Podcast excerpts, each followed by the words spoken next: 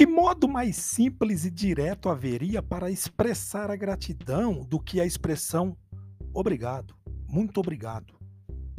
Mas nem todos os que dizem obrigado realmente apreciam o que receberam.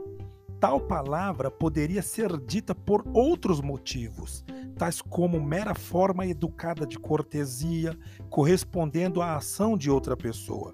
Isto é apropriado, porém mecânico. Gratidão significa agradecimento, recompensa. Em outras palavras, podemos dizer que gratidão é o amor com responsabilidade. No entanto, ao recebermos uma dádiva, especialmente uma que seja prezada, torna-se muitíssimo apropriados expressões de gratidão genuína e que procedam do coração. Uma dádiva pode tornar-nos feliz, pode preencher uma necessidade. Quando se faz ambas as coisas, a dádiva é de valor excepcional.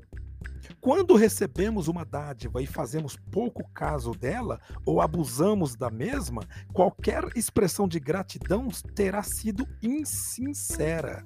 Portanto, o apreço ou a ausência dele a miúde revela-se pela forma como nos sentimos com respeito à dádiva e como a usamos. A pessoa ingrata sempre sonha com outras condições longínquas, nunca quer enfrentar o presente. Deus nos presenteou com o seu bem mais valioso, seu filho. Essa dádiva nos torna feliz e preenche nossas necessidades, caso demonstremos genuína gratidão. Todavia, visto que Deus é o doador, por que devemos ser gratos a Deus? Como tratarmos o próximo? Você é pessoa de confiança?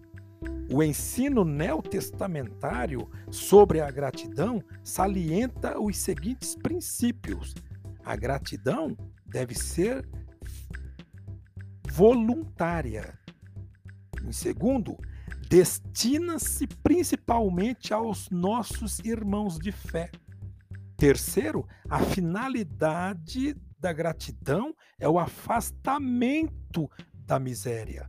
Quarto, a responsabilidade de contribuir pertence àqueles que se amam mutuamente. Nosso próximo Pode ser alguém fora do nosso grupo, raça ou religião. O amor real requer sacrifício, como Cristo demonstrou. Mas eis aqui uma prova brilhante de amor de Deus por nós. Quando éramos ainda pecadores, Cristo morreu por nós. No entanto, seja grato. Gratidão é amor e responsabilidade. you